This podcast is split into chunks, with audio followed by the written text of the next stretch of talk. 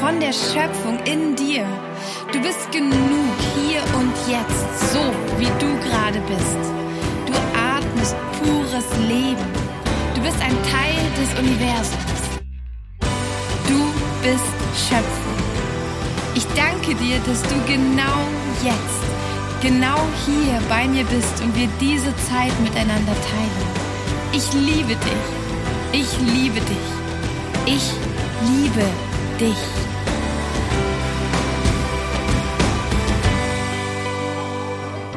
Und herzlich willkommen zu einer neuen Folge von Fokus Pokus.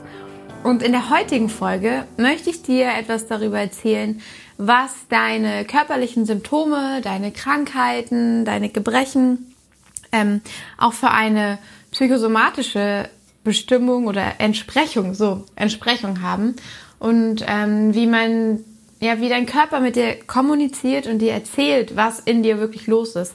Ganz besonders, wenn wir uns in einem Zustand befinden, in dem wir vielleicht schon gar keinen richtigen Zugang mehr zu unseren wahren Emotionen haben, zu ähm, ja, das, wo wir schon sehr angepasst sind und versuchen, äh, dem Umfeld zu gefallen. Da ist es immer super, super wertvoll, ähm, sich auch die Symptome und die, die Sprache des Körpers anzuschauen, um sich selbst besser und tiefer zu verstehen. Weil die meisten von uns haben ähm, ja viele Themen und viele äh, Gedanken, viele sogar eigene Meinungen oder Sichtweisen unterdrückt, um in dieser Gesellschaft, um in der Gruppe, in der sie leben, zu überleben, angenommen zu werden. Ganz gleich, ob das wirklich nötig ist, weil wir uns das selbst einfach so denken. Wenn ich nicht so bin, wenn ich nicht die und die Meinung habe, wenn ich nicht das und das mache, dann werde ich nicht geliebt, ist von vielen so die Idee und ähm, deswegen handeln wir im vorauseilenden Gehorsam quasi. Also es hat uns keiner angeordnet, das zu tun und vielleicht in der Gruppe, in der wir uns jetzt befinden, ist das gar nicht nötig. Es war aber damals nötig in der Kindheit oder in der Clique in der Schule oder irgendwie haben wir die Erfahrung gemacht, dass das wichtig ist zu tun, was wir heute immer wieder wiederholen. Und dabei werden aber oft wichtige Themen und ähm, ja unsere eigene Persönlichkeit, unser, unsere angeborene Art, unsere Soul Mission, all das wird oft unterdrückt, mm, um zu gefallen und sich anzupassen, um diesem alten Muster zu folgen. Und daraus resultieren häufig auch Krankheiten. Ähm, zum Beispiel Depression ist äh, auf jeden Fall, da sind sich auch alle einig, dass das nicht nur äh, eine Krankheit ist, sondern da geht es ganz doll darum, etwas unterdrückt zu haben und dass der Körper dann einfach resigniert und sagt, ich will nicht mehr. Ich will nicht mehr hier dran teilhaben, dass die Seele auch sagt, ich will hier nicht mehr sein, ich möchte das hier gerne beenden, ich werde jetzt lethargisch, ich nehme nichts mehr auf. Ähm, genau. Und welche Symptome es gibt, das ist ja äh, sehr vielfältig. Das heißt, alle Krankheiten, alle Gebrechen, alles, was du an deinem Körper wahrnimmst, ist eine, eine Art und Weise, wie er dir Informationen gibt. Entweder sagt er dir, hey, das läuft voll gut, das gefällt mir, finde ich super. Oder aber vielleicht sagt er dir auch, hey, das gefällt mir gar nicht, da haben wir ein Problem, da müssen wir äh, was ändern da gibt es Handlungsbedarf, da ist irgendwie ein schlimmes Thema am Gären oder hey, du achtest nicht auf dich, du tust bestimmte Dinge nicht, die wichtig für dich wären. Genau. Und wie du das interpretieren kannst und das herausfinden kannst, darüber möchte ich heute mit dir sprechen. Und dieses Thema ist mir selbst sehr, sehr wichtig, weil ich selbst lange, lange Zeit wirklich, und ich bin noch nicht alt, ähm, habe ich an so psychosomatischen Krankheiten gelitten und psychosomatischen Symptomen und Gebrechen, die sich kein Arzt erklären konnte, wo mir halt dann auch keiner helfen konnte aus medizinischer Sicht, weil die Ursache meistens äh, psychosomatisch war, also stressbedingt. Und das fing bei mir schon als Kind an. Ähm, also schon mit, äh, ich glaube mit 10, 12 fing es an, dass ich so Sorgen, Bauchschmerzen, haben wir die zu Hause genannt, bekommen habe. Und es waren so schlimme Magenkrämpfe. Mm, und da wurde dann sogar, äh, wurde ich mal in den Kernspinnen geschoben. Das war, glaube ich, wegen der Rückenschmerzen. Und dann hatte ich noch diese Magenschmerzen. Da wurde sogar ein ähm, Ultraschall bei mir gemacht beim Kinderarzt. Und es konnte immer nichts gefunden werden. Und äh, genau, es war einfach ja aus Sorgen, aus Stress heraus. Und dann habe ich dagegen Globuli bekommen. Die haben geholfen. Alles andere hat nicht geholfen. Und ja, wie ich dann diesen Weg gegangen bin über noch viel krassere Krankheiten tatsächlich. Ähm, das möchte ich dir gleich erzählen und äh, dich da mitnehmen ein bisschen auf diese Reise und dir vielleicht auch Impulse geben, die dir auf deinem Weg helfen können, die dich jetzt im Hier und Jetzt inspirieren zu Dingen, die du vielleicht fühlst. Ich werde nachher auch noch aus einem ganz, ganz wertvollen Buch ein bisschen was vorlesen, ähm, wo es tatsächlich um äh, die Krankheit als Symbol geht. Das ist auch der Titel von einem Buch von Rüdiger Dahlke.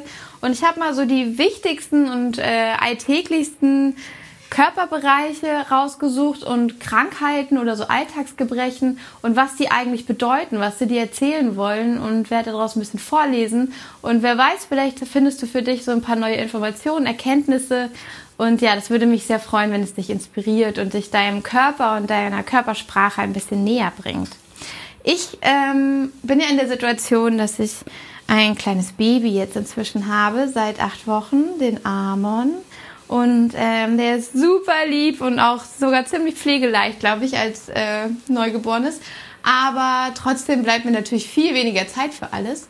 Und deswegen mache ich jetzt Dinge einfach gleichzeitig, die gut zusammen funktionieren. Und ich habe mir jetzt lange überlegt, wie ich das machen kann mit dem Podcast, weil immer wenn ich die richtige Situation hatte, also ein super stiller Raum, Zeit für mich und äh, auch Lust dazu, dann ähm, beziehungsweise ich hatte einen super stillen Raum und Zeit, aber dann hatte ich keine Lust dazu, äh, weil ich einfach dachte, oh Gott, ich will jetzt gerade einfach nur was für mich machen, nur schlafen oder so. Ähm, und dann kam es aber nicht dazu, dass ich Podcast-Folgen aufgenommen habe. Und jetzt habe ich gemerkt, äh, es gibt Momente, wo das gut funktioniert, nur da ist der Sound einfach nicht so perfekt. Und dann habe ich mir gedacht, ist ja egal man kann mich gut verstehen. Ich habe ein gutes Mikro, ich habe ein gutes Schnittprogramm. Ich kann noch das Allerbeste aus dem Sound rausholen. Und es ist okay, wenn man im Hintergrund vielleicht mal ein paar Geräusche hört, vielleicht mal Amon hört, falls er aufwacht. Oder hört, dass ich gerade koche. es gibt hier gleich Nudeln mit veganer Bolognese-Soße.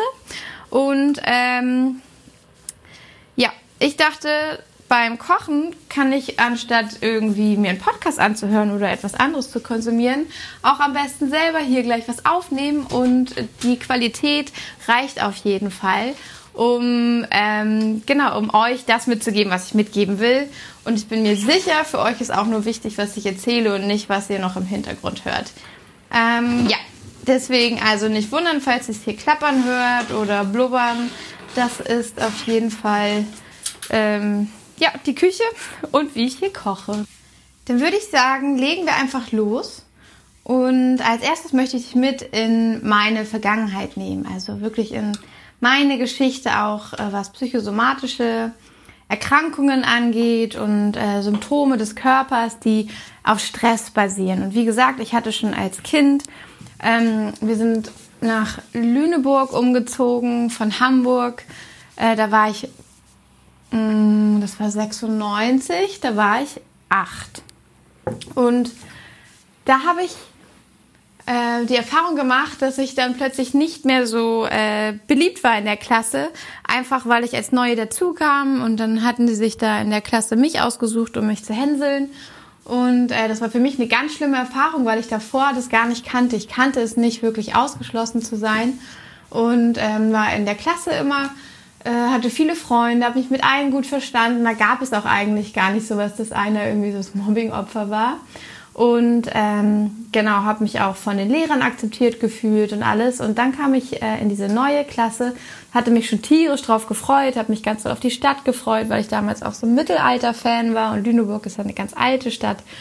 Habe mich sehr darüber gefreut und ähm, genau, hatte ja eigentlich nur positive Erwartungen und dann wurde ich halt sehr enttäuscht dadurch, dass das alles gar nicht so viel Spaß gemacht hat, wie ich mir dachte. Und ähm, ja, als Kind in der Schule kann man sich das natürlich nicht aussuchen, ob man da hingeht, ob man wechselt und alles. Und es war so eine Dorfschule, also bei uns im Dorf, wirklich nur so ein paar Meter weiter. Und ähm, ich durfte auch nicht wechseln, weil wir da ja auch direkt gewohnt haben. Und ja, so war das halt, dass ich ähm, da sehr unglücklich war und mich sehr, ähm, ja, auch Gefahren ausgesetzt gefühlt habe. Also nicht nur, dass die mich jetzt vielleicht nicht so mögen, sondern dass ich einfach nicht dazugehöre, dass man sich über mich lustig macht, dass ich vielleicht sogar mal auf dem Schulhof geschubst werde oder dergleichen. Und ähm, ja, da habe ich dann angefangen, Bauchschmerzen zu kriegen. Also richtig dolle Bauchschmerzen, so feuerartige Krämpfe, äh, wo einfach zu viel Magensäure im Magen war und wurde dann irgendwann vom Kinderarzt auch richtig untersucht, ob das irgendwie was Ernsteres ist. Ähm, und der konnte auch nichts finden, auch nicht mit dem Ultraschall.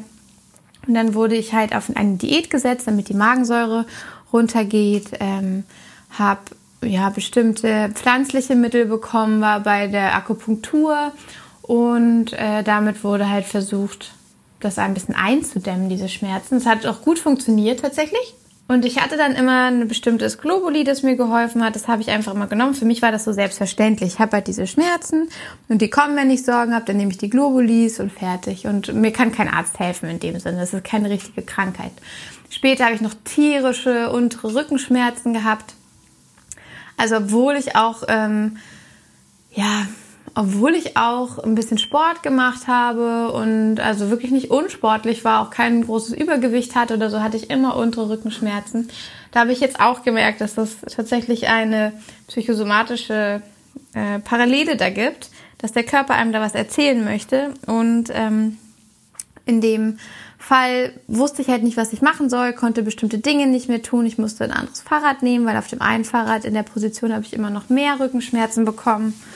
Und ähm, genau, also es hat so meinen Alltag schon sehr eingeschränkt, aber für mich war das normal. Und irgendwann war es für mich auch normal, Schmerzen zu haben, wirklich den ganzen Tag. Immer leicht Rückenschmerzen, schnell immer Bauchschmerzen. Das wurde so zu meiner Realität und irgendwie auch zu meiner Persönlichkeit. Also ich habe das so als, ja, Kim ist so.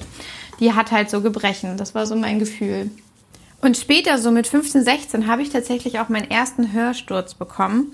Ähm, bis heute ich habe irgendwann aufgehört zu zählen. Es sind, glaube ich, fast ach, 25, 30 Hörstürze gewesen, die ich bis jetzt in meinem Leben hatte. Ähm, wie gesagt, ich habe irgendwann aufgehört zu zählen, weil sie in einer gewissen Zeit super häufig kamen. Und ähm, das fing an damit, dass ich einfach komisch gehört habe. Also ich hatte so ein ganz komisches, dumpfes Sounderlebnis quasi. Ähm, auf der einen Seite ganz besonders doll und es hat ganz unangenehm in meinem Ohr vibriert, ähm, wenn bestimmte dunkle Töne gekommen sind, also tiefe Töne, Bässe und dunkles Rauschen und dergleichen. Und dann war ich bei drei HNOs, ähm, weil die zwei ersten zwei haben gesagt, da ist nichts und sie können nichts sehen und ich soll mich einfach nur entspannen. Und der dritte meinte dann, oh, das könnte ein Hörsturz sein. Und sie haben das halt bei mir nicht vermutet, weil ich so jung bin und das eigentlich eine Krankheit von älteren Menschen ist. Und ähm, der letzte hat das dann aber alles getestet. Da mussten tausend Tests gemacht werden. Und dann ähm, stand das fest, dass ich im Tieftonbereich einen Hörsturz habe. Also tatsächlich auch deswegen die Bässe für mich so super unangenehm waren. Das ist bei Hörstürzen immer unterschiedlich. Und Hörstürze sind auch so eine ähm, Erkrankung oder so ein Symptom, dass, ähm, ich nenne es mal nicht Erkrankung, weil man muss das nicht unbedingt immer haben. Es ist nicht unbedingt wiederkehrend, sondern es wird eher ausgelöst. Deswegen ist es so ein Symptom, das die Medizin auch kaum erklären kann häufig. Außer natürlich, es kommt von zu viel lauter Musik. Aber in der Regel, äh, wenn es nicht davon kommt, dann ist das schwer zu erklären. Man kann Medikamente geben, bei jedem wirkt was anderes. Man kann das gar nicht pauschal sagen, man muss so ein bisschen ausprobieren. Und es geht darum, dass äh, bestimmte Härchen im Ohr, die für das Hören zuständig sind, die stehen eigentlich aufrecht, die werden halt durchblutet und dadurch stehen die aufrecht im Gehörgang und filtern alle Geräusche und sorgen dafür, dass wir klar hören können. Und wenn die Durchblutung nicht stimmt, dann fallen die um quasi. Dann liegen die und dann kommt einfach alles ins Ohr rein und äh, da wird nicht mehr gefiltert und dadurch ähm, hat man dieses Gefühl von diesem Hörsturz. Die Gefahr ist, dass das bleibt, dass man gehörlos wird und auch, dass man ähm, äh, im Grunde einen Tinnitus bekommt. Das ist bei mir erst später passiert, aber ähm, genau, erstmal war das nicht die Sache, aber natürlich war dann irgendwie das Gespräch auch mit 15, du darfst nicht mehr auf Konzerte, nicht auf Partys. Das war für mich natürlich ganz furchtbar. Und da musste ich mich dann wirklich damit auseinandersetzen, wie ich jetzt damit umgehe. Ich habe ganz viele Infusionen bekommen, um die Durchblutung halt wieder zu, ähm, ja, zu stärken, zu fördern. Und damit wurde es dann auch weniger, nur diese Infusion. Ich habe ähm, ja, ich habe nicht so die Traumvenen tatsächlich, um äh, Zugänge zu legen oder Blut abzunehmen. Und es hat mich so gestresst, dass ich noch weniger, ähm, äh, noch weniger gute Venen hatte und dazu dann auch noch natürlich der Hörsturz stärker wurde. Und so haben wir dann angefangen, ähm, rauszuprobieren, welche Medikamente passen. Und ich habe dann irgendwann eins gefunden. Und ähm, das war dann nachher auch immer die übliche Praxis. Wenn ich wieder einen Hörsturz hatte, bin ich zu einem HNO-Arzt. Ich bin halt auch oft umgezogen. Bin ich halt zu einem HNO-Arzt gegangen, habe ihm gesagt, ich habe einen Hörsturz. Dann musste ich mir ein bisschen was Dummes anhören. Ich sei doch noch gar nicht so alt, bla bla bla. Der dümmste Spruch war 88. Sie sind ja noch nicht 88, Sie sind doch 88 geboren. Da dachte ich, ja, ja, gut, wir können das jetzt überspringen ich brauche meine Medikamente. Und ich konnte den Ärzten halt am besten sagen, was ich brauche. Ich musste dann natürlich für die immer noch alle Tests mitmachen, damit die auch sicher sind, dass es wirklich ein Hörsturz ist. Und ähm, habe dann am Ende denen gesagt, welches Medikament sie mir bitte verschreiben sollen, weil ich wusste, dass es funktioniert. Damit die mir jetzt nicht wieder irgendwie Cortison oder irgendwelche Infusionen verschreiben, wo ich weiß, dass es halt immer Schwierigkeiten gibt. Und so ein Hörsturz bleibt gerne mal drei, vier Tage. Ähm, und ja, das ist einfach gut, nicht viel rumzuprobieren, sondern dann auch, dass es dann bald wieder weg ist, weil das wirklich unangenehm ist und es tut irgendwie so ganz unangenehm im Ohr weh, wenn man Geräusche hört. Also man kann dann nicht mehr rausgehen. Es ist furchtbar, unter Leuten zu sein, weil man hört alle Geräusche gleichwertig. Das ist ganz, ganz, ganz komisches Gefühl. Naja, jetzt nicht so genau auf den Hörschutz eingehen, sondern äh, nochmal zu der ähm, Symptomatik. Das ist halt dann stärker geworden während meiner Ausbildung, weil ich mich da auch sehr unwohl gefühlt habe. Da hatte ich wirklich viele Hörstürze. Ähm, und tatsächlich meinen letzten hatte ich, glaube ich, vor zwei, drei Jahren. Ähm, da aber dann auch schon davor wieder ein Jahr nicht. Also das sind dann immer größere Abstände jetzt geworden. Liegt aber auch daran, dass ich mich sehr damit beschäftigt habe. Ähm, ja, wie ich Stressfaktoren in meinem Leben loswerde, wie ich mir selber weniger Druck mache, was ich mir eigentlich wünsche, dass ich einfach auch meine Depressionen losgeworden bin, ähm, die bearbeitet habe, die ganzen Themen und da einfach viel weitergekommen bin, viel mehr Frieden in mir entdeckt habe. Und das hilft natürlich bei sowas, was durch Stress ausgelöst wird. Und dann habe ich irgendwann mal ähm, jetzt vor, ich glaube vor zwei, drei Jahren, habe ich dieses Buch von Rüdiger Dahlke entdeckt, ähm, Krankheit als Symbol und habe da nachgeschlagen. Das ist das Nachschlagewerk. Es gibt auch ein Buch dazu.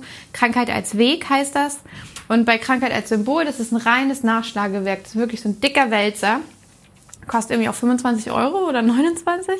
Aber die Anschaffung lohnt sich, weil seitdem schlage ich da alles nach und lerne einfach aus allem, was mit meinem Körper passiert, alles, was mein Körper sagen will und lerne auch seine Sprache kennen und kann schon inzwischen mir selber denken, was jetzt gerade passiert oder Thema ist bei vielen Sachen.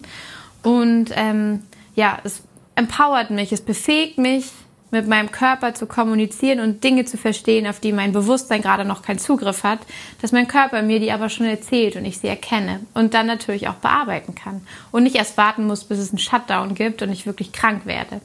Denn auch Dinge wie Krebs oder ähm, wirklich gravierende Krankheiten, MS und so haben eine psychosomatische Entsprechung und aus meiner Erfahrung jetzt in den letzten drei Jahren, immer wenn ich mit Menschen darüber gesprochen habe und sie gefragt habe, darf ich dir vielleicht aus dem Buch vorlesen? Ähm, und sie gesagt haben, ja, sie würden sich dafür interessieren, was denn das Thema dahinter ist, waren die total bar von meinem, um Gottes Willen, ja, total mein Thema. Aber dann kann es halt ins Bewusstsein kommen, man kann sich damit beschäftigen, daraus lernen und das auch wirklich auflösen. So, und ich mit meinen Hörstürzen, habe dann natürlich danach geschlagen und da steht einfach drin, dass es darum geht, dass man die Ohren dicht macht. Man will nicht mehr hören. Man möchte, ähm, also man ist irgendwie anscheinend nicht in der Lage, sich abzugrenzen, Stopp zu sagen, den anderen zu sagen, ich möchte mir das jetzt nicht anhören, ich habe keinen Bock dir zuzuhören oder mir ist das jetzt zu viel. Und deswegen hört man sich alles an, lässt alles rein und ähm, da sagt der Körper an diesem Punkt, ich will das nicht mehr. Ich habe keinen Bock und dieses, diese ja, dieser Mangel an Grenzen setzen wird dann vom Körper übernommen, indem er die Ohren schließt und man nichts mehr hört. Und dann ist vielleicht noch interessant, kann man natürlich interpretieren, rechte, linke Seite, männliche, weibliche Seite, was da noch für Themen dranhängen. Also es ist wirklich sehr, sehr symbolisch, sehr einfach, wie der Körper mit einem kommuniziert, wenn man denn die Bedeutung und ähm, ja, die Symbolik dahinter kennt. Mich hat das unglaublich empowert. Ich könnte euch noch viel mehr erzählen. Ähm, jetzt würde ich gerne nur noch einmal etwas dazu sagen, was ich jetzt nämlich sehr gelernt habe. Und das ist ähm, aus meiner Zeit jetzt nach der Schwangerschaft mit meinen Gallenkoliken, mit der Bauchspeicheldrüsenentzündung, die übrigens auch super gefährlich ist.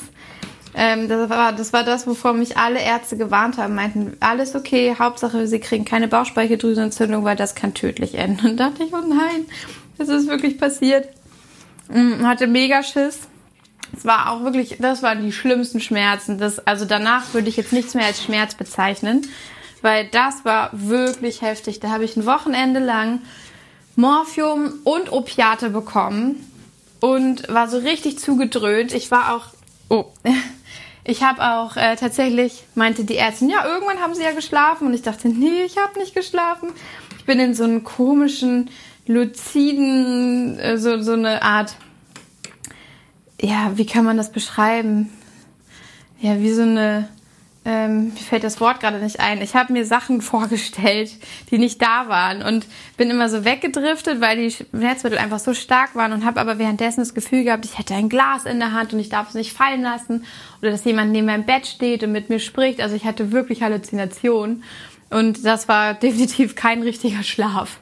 Das war nur so ein vor sich hin Halluzinieren unter starken Schmerzmitteln.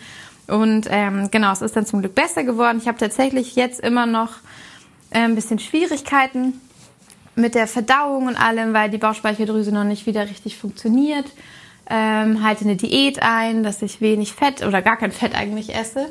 Und äh, genau, guck mir natürlich auch das Thema an. Ich habe mir das Thema der Galle angeschaut, das Thema der Bauchspeicheldrüse und ähm, ja, habe mir einfach angeguckt, auch direkt mit der Diagnose, was kann ich denn noch seelisch, psychosomatisch äh, für mich tun und für meine Gesundheit, weil nur physisch, das wird nicht reichen. Da steckt halt immer noch mehr dahinter.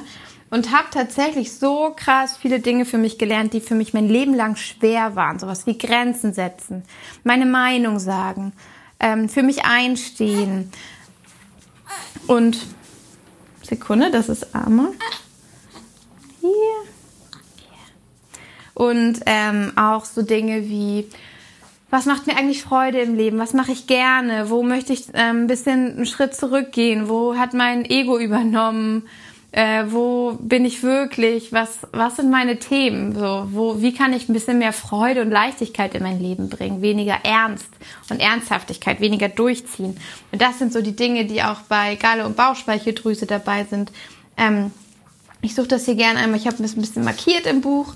Ich suche das gerne einmal raus und lese es hier mal ein bisschen vor. Und zwar bei der Bauchspeicheldrüse, da ist die symbolische Bedeutung, ähm, hier steht Sprengstoffproduktion für die Nahrungszerlegung, aggressive energetische Analyse, Selbstfindung zum Wesentlichen kommen, süßer Genuss, weil die Bauchspeicheldrüse auch Insulin produziert, Krieg und Frieden. Aufgabe und Thema sind Verdauung, Zerlegung der Nahrung in kleine Einzelteile, Aufnahme der Süße des Lebens, Energie verfügbar machen. Das ist tatsächlich bei mir jetzt gerade noch ein bisschen schwierig, weil genau das merke ich halt, dass meine Verdauung nicht gut funktioniert und nicht auch die, also dass die Nährstoffe gar nicht richtig gut aufgenommen werden können. Ich habe die ganze Zeit Hunger, obwohl ich, also ich habe jetzt keine großen Portionen, aber obwohl ich halt regelmäßig esse, habe ich das Gefühl, das würde ich nicht zu mir nehmen und ich merke das richtig ähm, und freue mich einfach, wenn das wieder richtig funktioniert. Äh, genau. Also dieses Aufnehmen von, von dem, was mein Leben süß und was mein Leben gesund macht, ist dann einfach gestört. Ähm, zur Galle habe ich hier auch was markiert, das suche ich kurz raus. Symbolische Bedeutung. Raffinierte Aggression, das ist die Gallensäure. Da kommt einem die Galle hoch. Geronnene Bitterkeit, Gift und Galle spucken, galliger Humor. Wandlung. In der chinesischen Medizin der Beamte der Entscheidungen. Von hier kommt der Mut zu Entscheidungen. Also da geht es auch ganz viel darum, ja, eine Entscheidung wahrscheinlich auch für sich zu treffen. Ähm, Zuordnung ist das Yang, also das maskuline Prinzip, Element Holz und ähm, genau, der Rest ist jetzt nicht so wichtig. Aber Aufgabe und Thema sind aggressives Zerlegen, voneinander scheiden, entscheiden. Aggression nicht als Frontalangriff, sondern als Einseifung. Fettverdauung. Das Fette zähmen, einseifen, aufnehmen.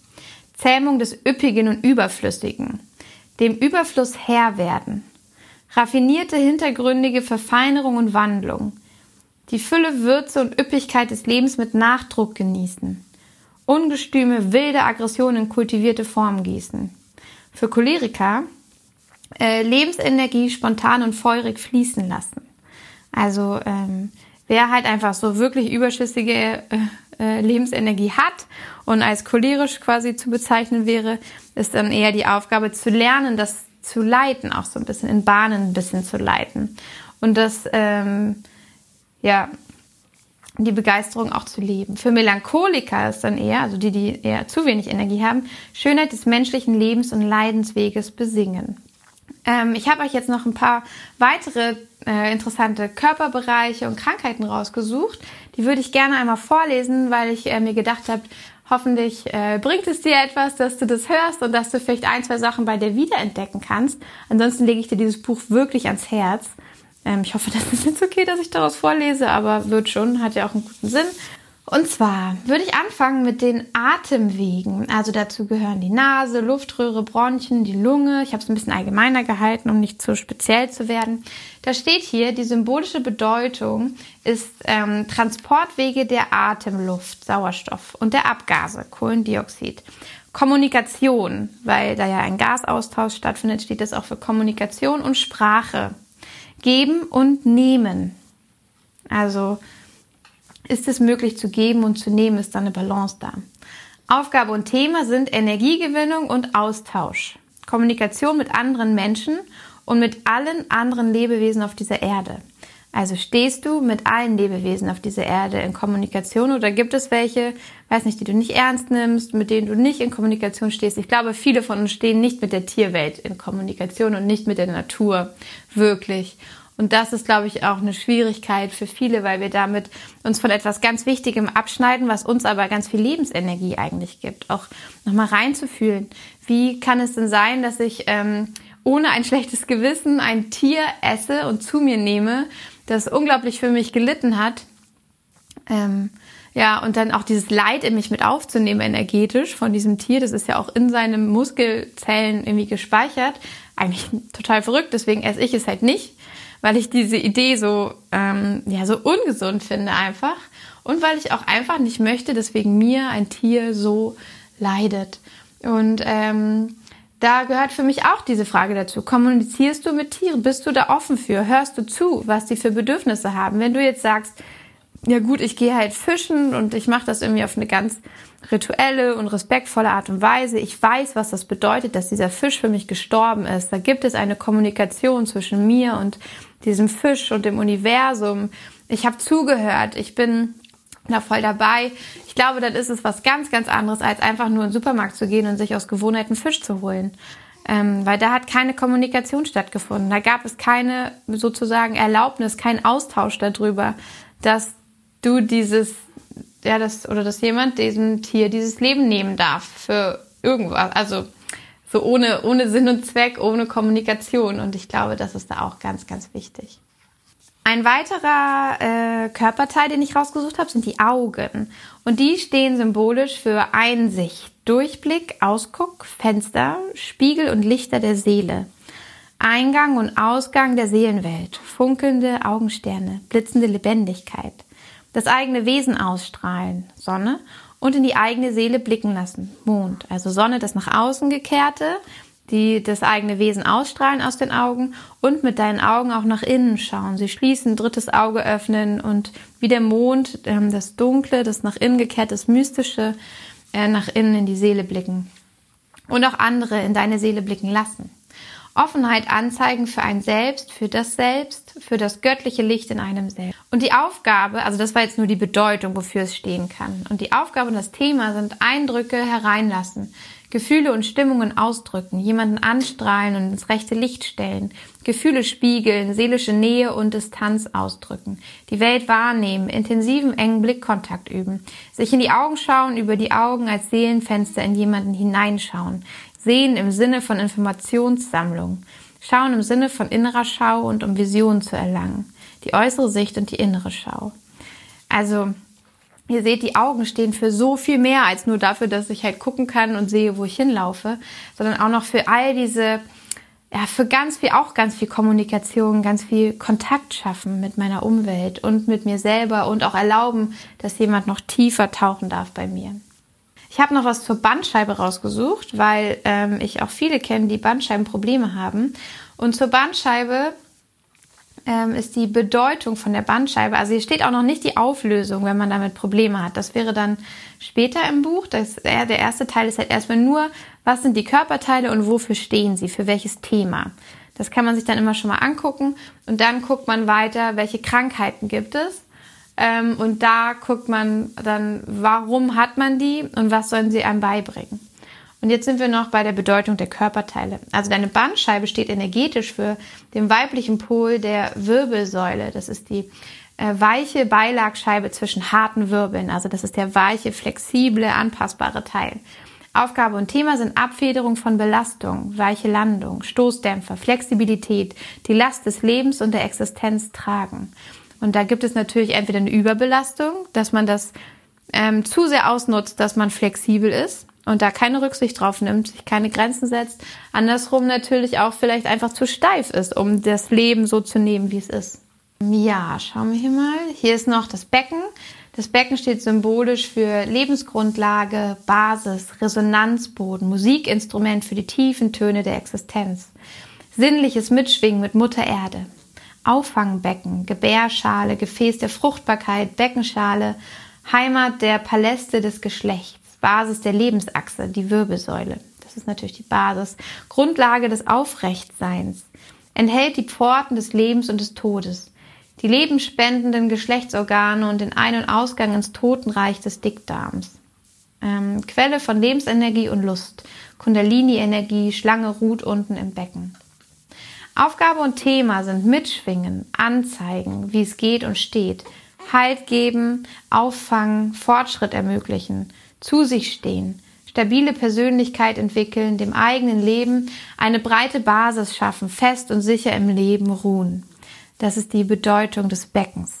So, dann kommen wir jetzt, ähm, genau, ach so, was ich noch sagen wollte, bei allem, was ich dir hier vorlese, spür mal nach, wenn irgendwas in dir resoniert oder du spürst, oh wow, das sagt mir irgendwie was, da fühle ich was in meinem Körper, da gibt es eine Reaktion, dann ist das für dich vielleicht ein wichtiges Thema, dann hat das was für dich zu bedeuten, dann mach dir gerne Notizen, drück auf Pause, ähm, schreib dir es kurz in deinem Handy-Memo auf oder schreib dir in dein Notizbuch, merk dir das und geh einfach mal mit diesem Bewusstsein, dass das ein Thema für dich ist, durch deinen Alltag. Beobachte, wo ist das ein Thema? Wie begegnet es dir? Woher kennst du dieses Thema vielleicht?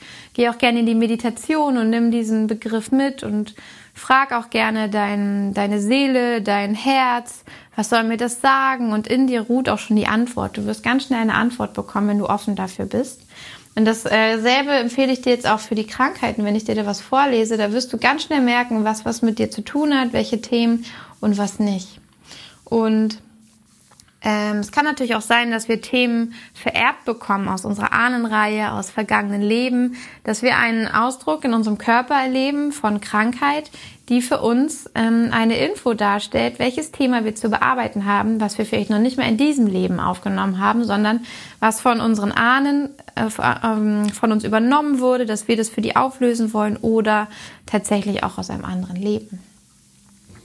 Und ähm, genau zum Thema Brustkrebs, das ist ja wirklich auch ein Thema, das viele betrifft, ähm, das vielleicht dich jetzt selbst nicht betrifft, aber vielleicht deine Tante, ähm, alte Freundin oder deine Mutter oder dergleichen.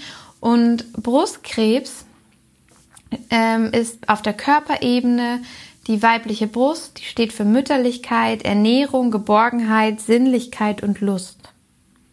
Und die Symptomebene ist dass du Angst hast oder dass jemand Angst hat, sich selbst zu leben, zwischen alter und neuer Frauenrolle hin und her gerissen sein. Konflikte bezüglich Emanzipation und Tradition. Die eigene seelische Identität nicht kennen, in fremden Gefühlen leben. Vernachlässigung des individuellen weiblichen Weges.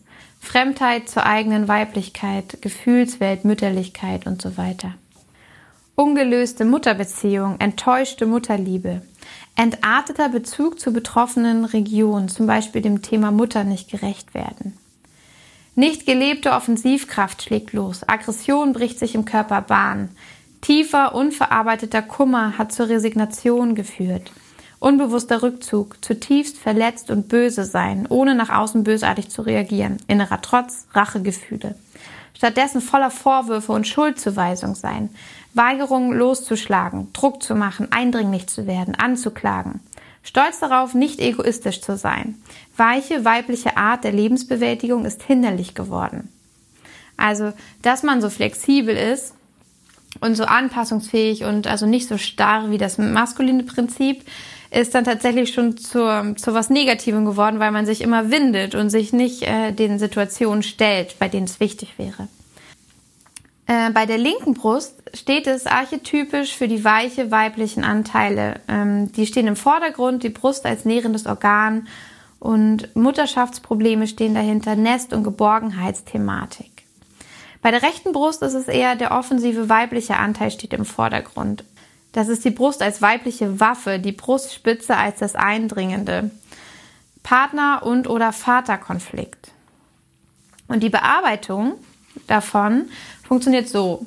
Hier steht halt als, als Tipp, zu seinem weiblichen Rhythmus zurückfinden, lernen die eigene Weiblichkeit ohne Rücksicht auf Verluste zu leben, zur eigenen Weiblichkeit stehen, sich auf das eigene Individuelle konzentrieren und es durchsetzen oder ganz in der weiblichen Traditionsrolle aufgehen. Themen der Brust, Mama, offensiv angehen, Mütterlichkeit, nähren, versorgen, sich selbst nähren, Brust offensiv einsetzen, sich seinen Teil vom weiblichen Leben erobern eigene Kraft finden und mutig einsetzen, Wut und Emotionen nach außen zeigen, die eigene Brust öffnen, Kummer herausschreien, auf Wesentliches zurückkommen, bewusster Rückzug auf eigentliches Anliegen, unter Umständen bewusster Verzicht auf einen Teil der Weiblichkeit. All die unter Krebs erwähnten Maßnahmen erwägen, äh, all die unter Krebs erwähnten Maßnahmen erwägen. Also es gibt ja auch noch den, das Kapitel Krebs allgemein. Da gibt's auch noch ganz viele Tipps, das sollte man dazu auch machen äh, da Krebs den ganzen Organismus betrifft, ihm auch auf der ganzen Linie begegnen. Das schließt Psychotherapie im Sinne der Krankheitsbildertherapie ebenso ein wie schulmedizinische Abklärung und wo sinnvoll auch Operationen. Die Einlösung. Also wie man es bearbeitet war eben und jetzt wie es sich wirklich auflösen kann, ist die Identitätsfindung, wieder wesentlich werden, bezogen auf den eigenen ursprünglichen Anspruch ans Leben, Rückbezug zum eigentlichen Lebensthema, den eigenen Traumleben, mit durchdringender Kraft das eigene Frausein erlösen, um dann Weichherzigkeit, mütterliches Verständnis ins Leben zu bringen. Selbstlose Hingabe, nachdem die Identität gefunden ist und gelebt wird. Das heißt auch, um sich nicht zu verlieren, ja, damit du auch dein Zentrum kennst. Du kannst erst frei geben und dann aber dich nicht verausgaben, wenn du auch deine Grenzen kennst, wenn du dich komplett kennst als Ganzes. Ähm, hier steht noch die Notwendigkeit erkennen vom körperlichen und damit lebensgefährlichen Niveau auf das herausfordernde, aber lebensrettende geistig-seelische Niveau zu wechseln und dort auf expansives Wachstum zu setzen. Grenzüberschreitende, alles durchdringende, bedingungslose, unsterbliche Liebe, zum Beispiel Mutterliebe, entdecken. Also sich auch mit dem Thema Liebe, das ist ja auch das Herzchakra, das da sitzt. Offenheit, Toleranz entdecken. Den eigenen weiblichen Weg in Eigenverantwortung gehen. Total intensiv ist auch ein ziemlich langer, ähm, ziemlich langes Kapitel hier. Die sind sonst viel kürzer, aber ich glaube, das ist ein ganz relevantes in unserer Gesellschaft, äh, in, unserem, ja, in unserer Zeit jetzt gerade. Und also wenn du jemanden kennst oder selber davon betroffen bist, dann ja, ist das, glaube ich, eine ganz wertvolle Information einfach. Eine weitere ähm, Symptomatik, die super ähm, ja, präsent gerade ist bei uns in der Gesellschaft, bei uns als Frauen, auch in unserem Alter, ist Endometriose. Und dazu steht hier auch etwas. Das möchte ich dir gerne vorlesen, weil vielleicht hilft es dir oder inspiriert dich. Gebärmutterschleimhaut, die außerhalb ihres vorgesehenen Ausbreitungsgebietes angesiedelt ist, zum Beispiel in Scheide, Eileiter, Harnblasen in der freien Bauchhöhle, verursacht auch durch ärztliche Eingriffe wie Kyretaken. Kyretaken? Ich weiß nicht, wie es heißt. Naja. Körperebene. Gebärmutter, Schleimhaut. Gebärmutter ist gleich Fruchtbarkeit, Geborgenheit. Schleimhaut ist gleich innere Grenze, Schranke. Symptomebene. Unbewusste. Weiblichkeit am falschen Platz. Eigener Rhythmus wird problematischen Bereichen aufgezwungen. Zyklisches Geschehen, wo es nicht hingehört. Die Nebenerscheinungen der Weiblichkeit auf falscher Ebene sind unbeherrschbar. Entsorgung der Abfallprodukte des rhythmischen Schleimhautwechsels oft nur chirurgisch möglich. Verrückte Weiblichkeit steht jetzt hier. Ähm, Typisch weibliche Aktivitäten an unpassender Stelle zwingen den Gegenpol ins Spiel. Die chirurgische Machermedizin als typisch männliche Erscheinungsform. Also, mh, mm, dann müsste ich jetzt nochmal überlegen, was das für ein Beispiel sein kann. Vielleicht steht hier gleich eins. Schmerzen beim Verkehr zeigen Konflikt in diesem Bereich. Unfruchtbarkeit als häufige Folge. Weiblichkeit auf unangemessener Ebene führt zur Blockierung urweiblicher Fruchtbarkeit. Demonstration von Weiblichkeit auf selbstgefährdender Ebene. Also ich glaube, was der Text auch meint oder was Rüdiger Dahlke auch damit meint, ist in dem Moment, wo wir die weibliche Energie, dieses fließende, dieses äh, bewegliche, annehmende mh, mm, und sehr viel gebende Leben und das aber eigentlich gar nicht hinpasst. Und äh, sagen wir mal zum Beispiel, man müsste jetzt eine klare Entscheidung im Außen treffen. Man entscheidet sich eher für Rückzug und ähm, Anpassen an die anderen dass in dem Moment das falsch angebracht ist und dieses, dieser Mangel an der maskulinen Energie, die man jetzt eigentlich bräuchte in der Situation, die dem Körper gut tun würde, dass ähm, das dadurch ins Leben gerufen wird, dass man dann eine sehr aus der maskulinen Energie herauskommenden äh, chirurgischen Eingriff, das ist ja was sehr Direktes und sehr, ähm, ja, nur im Außen, da gibt's ja, da, die Chirurgie fragt ja nicht, hey, was sind eigentlich deine Themen und sowas, äh, dass das dadurch auch ähm, angezogen wird, weil es so dringend nötig ist. Also dass auch Endometriose ist ja ganz, ist ja auch oft so, dass dann tatsächlich äh, chirurgische Eingriffe nötig sind, äh, die tatsächlich bis zur Unfruchtbarkeit führen können, dass dieses unglaublich maskuline Prinzip einfach so extrem zutage tritt in dem Leben, weil diese Person sich dagegen entschieden hat, äh, für sich selbst ähm, eine Klarheit an den Tag zu legen, ein nach außen richten, ein deutlich machen, ein Abgrenzen. Ich hoffe, du verstehst, was ich meine. Ähm, Bearbeitung steht hier. Weiblichkeit auf andere ungewohnte Ebenen bringen, den eigenen Rhythmus auf weitere Lebensbereiche ausdehnen, Nebenwirkungen der eigenen weiblichen Kraft problematisieren und mitbedenken, sich darauf gefasst machen, dass die Betonung des einen Pols immer auch den Gegenpol auf den Plan zwingt. Also das zieht es an. Wer ähm, zu viel äh, Ying in seinem Leben hat, zieht automatisch Yang an, weil in unserer Welt will sich alles ausgleichen. In unserer dualen Welt ist immer das Bestreben, dass es eine Balance gibt. Und wenn ich etwas zu viel mache und der andere Part nicht da ist, dann wird er automatisch in mein Leben gezogen. Alte Verletzungen, vor allem durch Partner, verarbeiten und sich trauen, eigene ungewohnte kreative Wege zu gehen. Einlösung. Neue kreative Entfaltungsräume für die eigene Weiblichkeit finden. Also natürlich steht man damit jetzt erstmal da und denkt, what, was soll ich machen? Ich will genauere Tipps, ich will genauere Hinweise, aber das, das ist ja das, was, ähm, was einfach so wichtig ist, dass du es selber rausfindest. Auch ich möchte dir da überhaupt keine Tipps geben in dem Fall, weil ich möchte nur dir diesen Tipp geben, diese Hinweise und dass du dann spürst, was in dir resoniert, dass du dir dazu Gedanken machst, Notizen machst und man muss ja gar nicht sofort eine Antwort haben. Das sind Prozesse, diese Krankheiten und diese psychosomatischen Symptome sind auch über viele, viele Jahre gekommen und genauso braucht es einfach etwas Zeit, um für sich, für dich deine eigene Antwort zu finden. Was ist denn deine Art, das jetzt aufzulösen? Du hast hier jetzt mit diesen Begriffen einfach auch ganz viele Tipps und Ideen bekommen und kannst jetzt mal gucken, was das für dich in deiner Welt bedeutet überhaupt. Und das finde ich ganz, ganz wichtig, dass du das selbstständig erfährst. Und natürlich, dann ist das jetzt schwierig, vielleicht auszuhalten, die Geduld zu haben. Aber ähm, genau, das finde ich einen ganz wichtigen Teil, das selber für sich rauszufinden. Ich habe auch noch was äh, rausgesucht zum Thema ähm, Halsschmerzen. Also wenn jemand einfach oft Halsschmerzen, Krankheiten, Erkältung hat und wo immer der Hals mit betroffen ist, das gibt es ja auch ganz oft, ähm, habe ich hier auch nochmal äh, ja, die Bedeutung rausgesucht. Und zwar auf der Körperebene steht es, ähm, es ist der Hals, das ist die Einverleibung, Verbindung und Kommunikation. Symptomebene. Die Passage nach innen wird umkämpft. Aufruhr in der Polizeistation Mandeln. Die enge Pforte bewachen. Das Schlucken ist schmerzhaft und wird verweigert. Nicht mehr alles akzeptieren, schlucken wollen. Der arme Schlucker beginnt zu kämpfen. Zu viel am Hals haben. Zu viel Ungesagtes heruntergeschluckt haben. Zu lange nur geschluckt und sich nach den Vorstellungen anderer gerichtet haben. Sich selbst aus den Augen verloren haben. Bearbeitung, kämpferisch den Weg ins eigene Innere verteidigen, kämpfend die Annahme bestimmter Dinge verweigern, den Schmerz beim Schlucken unangenehmer Dinge und Wahrheiten spüren und in Kampfkraft wandeln. Selbstkritische Fragen stellen nach dem, was man nicht mehr schlucken will. Sich trauen, auch Kritisches laut auszusprechen. Einlösung, auf der Hut sein und nicht mehr alles unkritisch schlucken, sich verweigern. Also es ist ja auch der Bereich, des Halschakras, also wo du dich selber ausdrückst.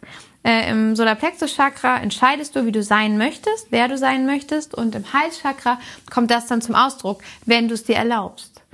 Also darfst du dich auch zeigen, auch dein Stil, deine Art zu sprechen. Bist du selbstbewusst? Kennst du dich? Weißt du, wer du bist? Und erlaubst du dir auch wirklich zu 100 Prozent so zu sein? Und das ist so, so wichtig. Das ist, das ist, warum ich meine Arbeit mache, weil ich mir wünsche, dass wir alle einfach sagen und leben können, wie wir sind. Und das birgt so eine Power, so ein Geschenk für die Welt. Das macht die Welt einfach besser, weil dadurch erreichen wir eine Diversität, dass wir uns alle gegenseitig inspirieren und mittragen können, weil jeder hat so ganz eigene Stärken und eigene Schwächen und zusammen ergeben wir ein Ganzes. Zusammen sind wir verbunden und stärker und ähm, können alles einfach alle, wir können alles schaffen, alles auflösen. Aber wenn wir alle immer nur einem Modell folgen und versuchen, eine Sache zu sein und den Rest runterschlucken und nicht rauslassen, wie sollen wir uns da inspirieren? Da können wir uns auch nur getrennt fühlen. Kein Wunder, dass wir uns so getrennt fühlen. Noch eine, äh, eine Volkskrankheit, sage ich jetzt mal, die ich rausgesucht habe, ist äh, Herpes. Und tatsächlich ist es auch ganz interessant, was da steht. Und zwar, Körperebene ist der Mund, Aufnahme, Ausdruck, Mündigkeit, Lippen, Sinnlichkeit. Symptomebene. Konflikt im Bereich Sinnlichkeit. Lippen schwellen an und zeigen die unbewusste Tendenz zu ausufernder Sinnlichkeit. Nicht eingestandene Lust. Also so ein bisschen wie, ich erlaube mir die Lust nicht und sie platzt so aus mir heraus. Ähm, Ekelgefühle, Abwehr von Küssen und Intimitäten, Warnung potenzieller Partner durch Abschreckung und Abstoßung, ambivalente Botschaft, schau her auf meine aufgeblasenen Lippen, aber rühr mich nicht an. Abscheu vor dem eigenen Abgründigen, Unsägliches, Unsagbares kommt einem verschlüsselt über die Lippen. Herpesblasen statt Sprechblasen, es schwillt einem die Lippe. Angst vor dem Urschleim, Ursumpf, es will etwas heraus, vor dem einem graust.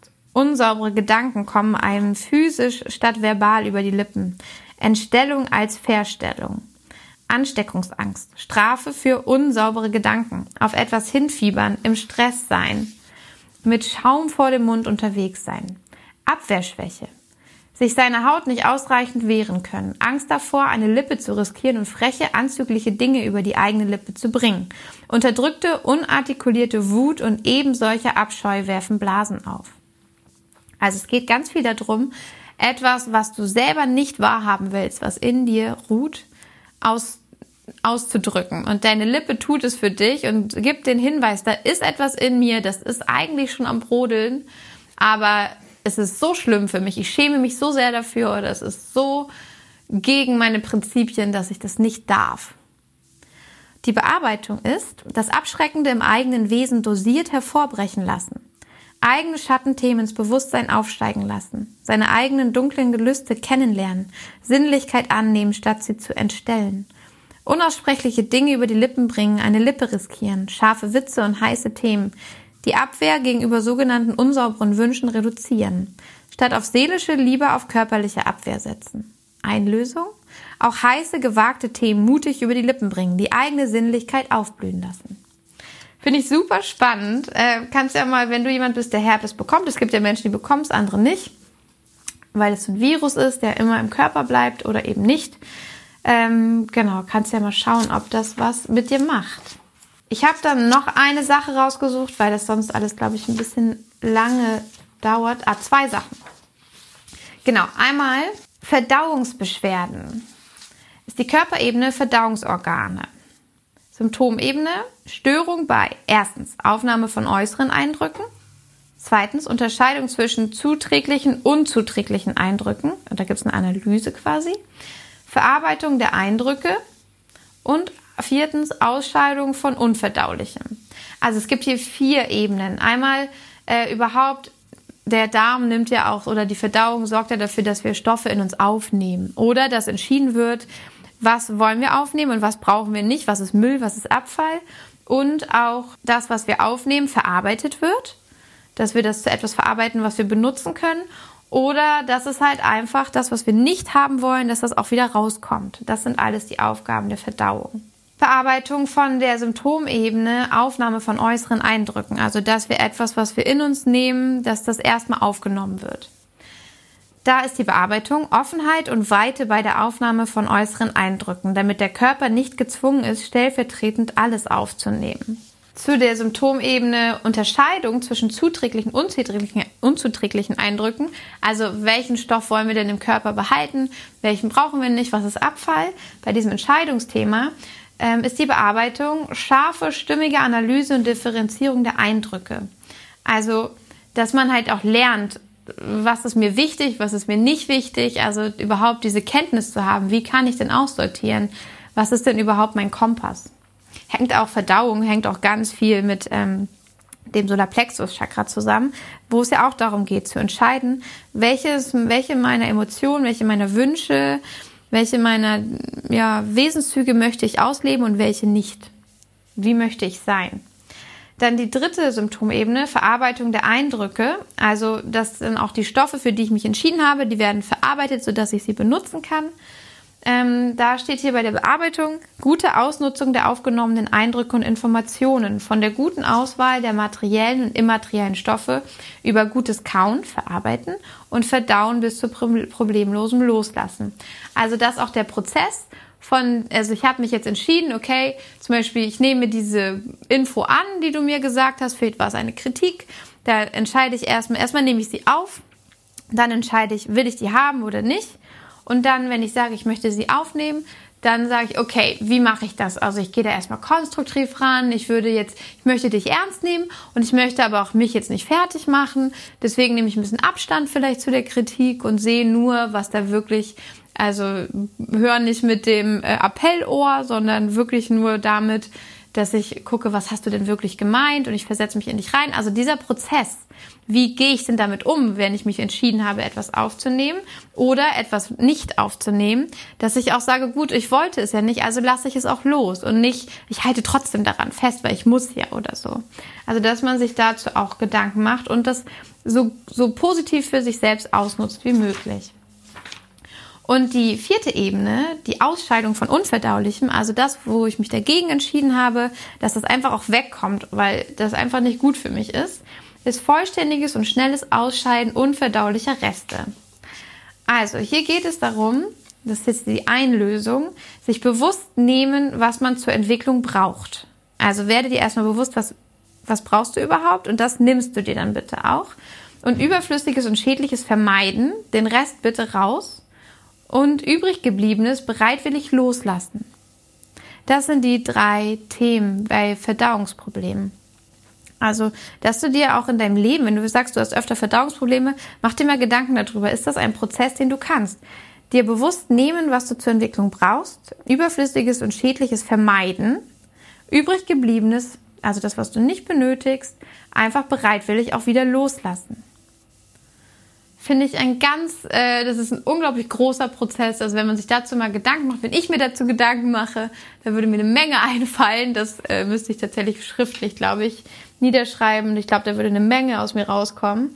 Ähm, ich habe mir da oft schon Gedanken darüber gemacht, weil ich tatsächlich ein Mensch bin. Ich habe oft Verdauungsschwierigkeiten und das hat natürlich damit zu tun, äh, mit meinem inneren Konflikt das, was ich will, das, was andere von mir vermeintlich erwarten und ich versuche immer alles unter einen Hut zu kriegen und das funktioniert natürlich nicht. Das ist das Gegenteil von dieser Idee, wie verdaut werden soll.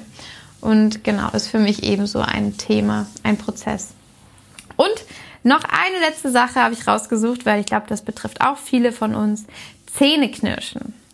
Nächtliches Zähneknirschen ist auf der Körperebene der Zähne Aggression und Vitalität und die Symptomebene ist, die Waffen der oberen Welt führen Krieg mit denen der unteren. Tagtägliche An- und Verspannung entlädt sich in nächtlichen Knirschorgien. Wesentliche unverarbeitete aggressive Situationen des Tages werden nachts wiederholt. Wiederkäuermethode. Die Zähne zusammenbeißen, sich schwer durchbeißen, Durststrecken überstehen müssen, nächtliches Entschärfen der eigenen Waffen, abgeschliffene Zähne. Also, dass ich auch anderen, dass ich, wenn ich nicht will, also ich will nicht andere verletzen oder ich will nicht andere angreifen, ich will das nicht rauslassen, meine Garstigkeit oder meine, meine Kraft, dann fange ich an, meine Waffen zu zerstören und das sind meine Zähne. Ohnmächtige Aggression, uneingestandene Wünsche zuzubeißen. Also ich würde gerne, aber ich darf es nicht. Wertvolle Vitalenergie verpufft, knirschend, malend, malmend und pressend. Also deine Lebensenergie ver, verpufft in dieser, die wird da abgebaut, weil du vielleicht selber denkst, du hast zu viel Energie, du hast Angst vor deiner eigenen Kraft, vor deiner Energie. Großer Widerstand gegen die bestehende Situation, sich nur zähneknirschend in sein Leben fügen, nicht annehmen können oder wollen.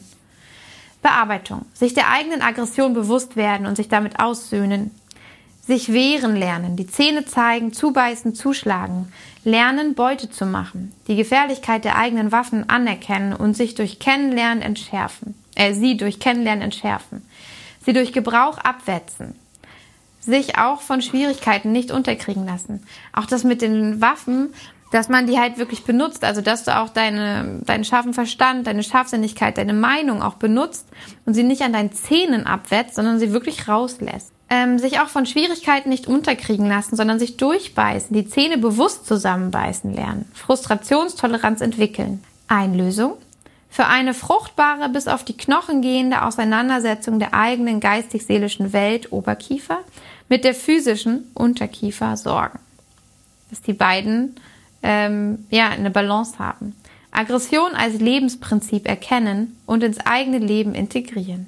Super spannend, finde ich. Ähm, all diese Sachen finde ich super spannend. Hier gibt es noch so viel mehr. Oh mein Gott, hier sind gefühlt alle Krankheiten drin. Bisher habe ich jede gefunden, die ich gesucht habe. Und ich empfehle dieses Buch wirklich von Herzen. Krankheit als Symbol von Rüdiger Dahlke. Ich werde dafür nicht bezahlt oder sowas. Ich liebe es einfach nur.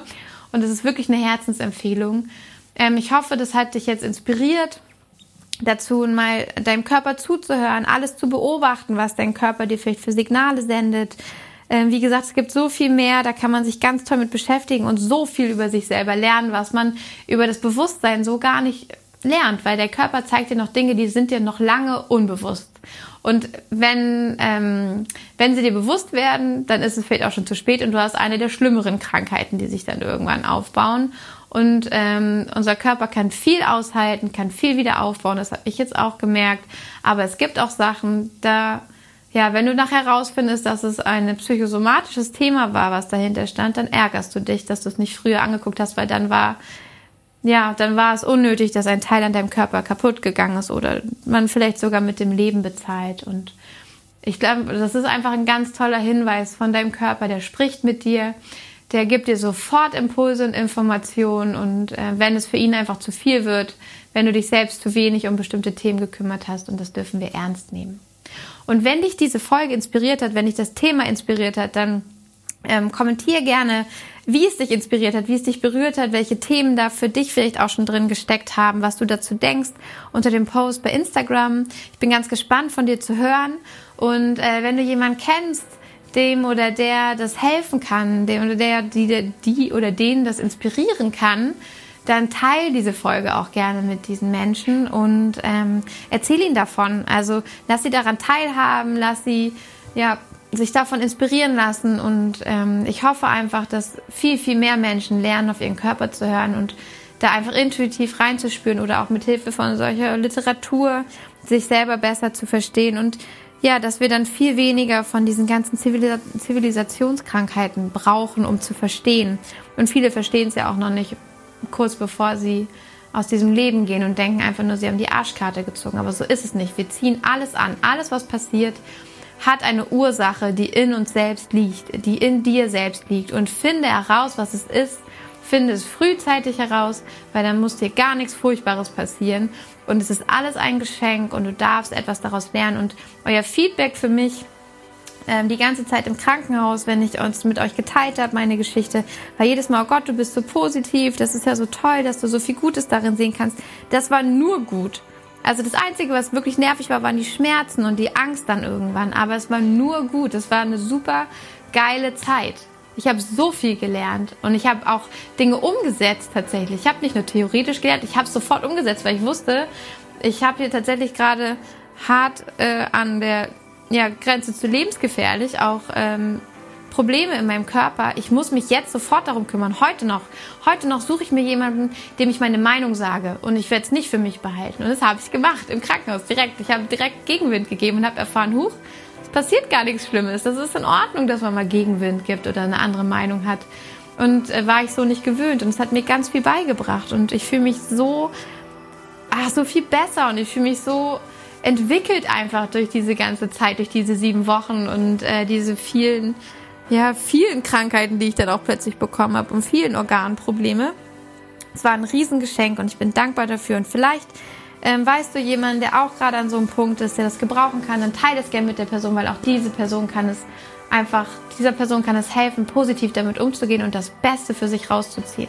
Und auch in dieser Corona-Situation, ich wette mit dir, ich gucke jetzt gerade nicht rein, aber hier gibt es bestimmt etwas zum Thema Virus allgemein, was der uns erzählen will. Und ähm, auch das hat eine Bedeutung, eine tiefere und es ist eine unglaublich potente Zeit gerade. Da kann man so viel draus lernen für sich selbst, wenn du dir selber zuhörst, was jetzt gerade bei dir hochkommt und passiert. Und damit kannst du arbeiten, mit deinen Schatten, mit dem, was du lange unterdrücken wolltest. Guck es dir an. Das ist so wertvoll und so geil. Das ist so gut. Wirklich. Das ist so gut. Das ist so befreiend. Überwinde nur einmal diesen Schritt von der Angst, etwas zu ändern und dann wird es so geil. Ich verspreche es dir, wirklich. Das ist das Allerbeste, was du tun kannst. Ich mache das nur noch. Super gut. Äh, genau, ach, damit will ich dich schon direkt entlassen. Ich wünsche dir einen wunderschönen Tag noch, eine wunderschöne Zeit. Ich bin gespannt von dir zu hören und ich wünsche dir alles Gute und bis zum nächsten Mal. Und Fokus, Pokus, deine Kim.